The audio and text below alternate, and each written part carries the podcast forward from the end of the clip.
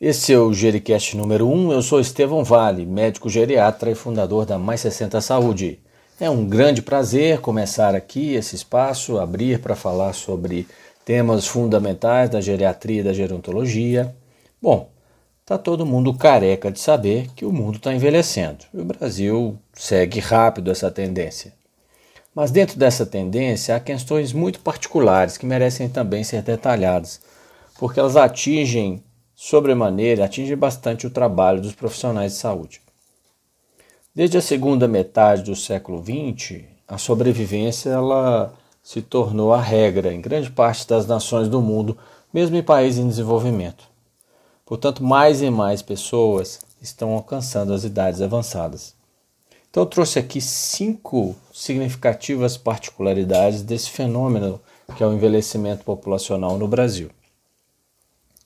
Você já ouviu falar da expressão baby boomer?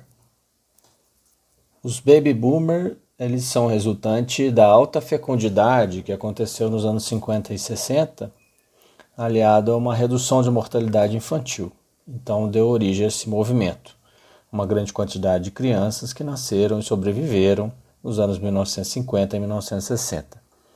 Essa é uma geração que se beneficiou muito da, das estratégias de saúde que reduziram a mortalidade nas décadas subsequentes, e o resultado é um crescimento elevado da população idosa hoje. E como essa população está sobrevivendo, elas têm expectativa de vida adicional de 30 anos depois de envelhecerem, os baby boomers estão se transformando em elderly boomers. Segundo ponto muito interessante, o Estatuto do Idoso e a Política Nacional do Idoso definem como população idosa, aquela a partir de 60 anos ou mais. Só que é, o, a velhice ela tem se prolongado. Pra vocês terem uma ideia, a esperança de vida aos 60 anos aumentou aproximadamente 5 anos, de 80 até 2013. Era de 16,7 anos, passou para 21,1 anos. Isso significa que a partir dos 60 anos a gente tem uma duração, uma fase da vida que vai ser mais longa que a infância e a adolescência juntas. Isso é uma situação que vai ser vivenciada não por uma minoria, mas por um grande contingente de pessoas. O Milor Fernandes, né, o genial escritor e poeta, jornalista, ele tem uma frase que resume maravilhosamente essa situação. Ele disse o seguinte: A infância não, a infância dura pouco. A juventude não, a juventude é passageira.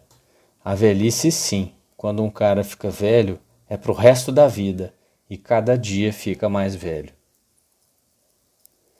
Um outro ponto importante, é o terceiro ponto que eu trago aqui.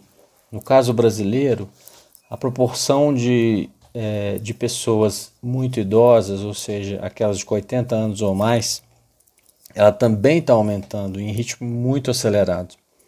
É o segmento populacional que mais cresce, ainda que seja um contingente pequeno.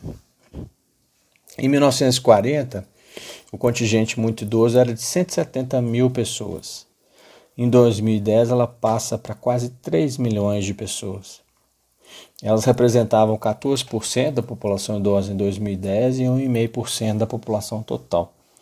Espera-se que em 2050 os muito idosos representem 13 milhões de pessoas, 6,5% da população total, um quinto da população idosa. Então, os octogenários estão se acelerando, a quantidade de pessoas com 80 anos ou mais é muito grande e vai nos afetar essa situação. Um outro ponto, um quarto ponto interessante, que em 2010, aproximadamente 20 milhões de idosos, 56% eram do sexo feminino. Esse é o fenômeno da feminilização da velhice. A menor mortalidade dessa população explica esse diferencial por sexo e faz com que a população feminina cresça a taxa mais elevada do que a masculina entre os idosos. Quanto mais velho for o contingente populacional que você estuda, maior será a proporção de mulheres é uma constatação de que o mundo dos muito, dos muito idosos é o mundo das mulheres. No Brasil, a predominância feminina ela acontece tipicamente nos ambientes urbanos, Nas áreas rurais é o contrário, predominam os homens. Existe o conceito né, de expectativa de vida. Um brasileiro vive em média 74 anos e as mulheres vivem 7 anos a mais que os homens. Esse é o conceito de esperança de vida ao nascer. Agora, há também a chamada expectativa de vida aos 60 anos, a esperança de vida aos 60 anos, que é um outro ponto muito interessante. É, Estima-se em 2013 que a esperança de vida era 19 anos é, para os homens, ou seja, um homem de 60 anos com a expectativa de vida média de mais 19, e as mulheres de 60 anos com expectativa de vida de 22 anos em média.